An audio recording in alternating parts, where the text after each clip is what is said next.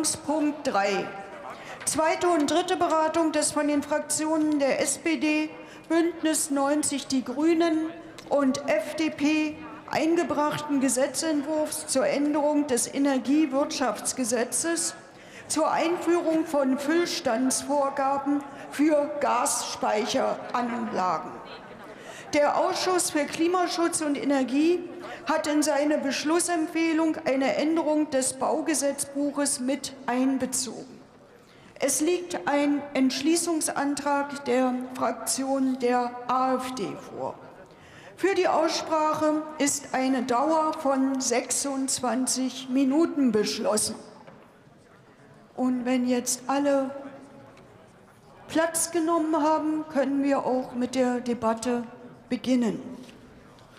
Ich eröffne die Aussprache. Das Wort hat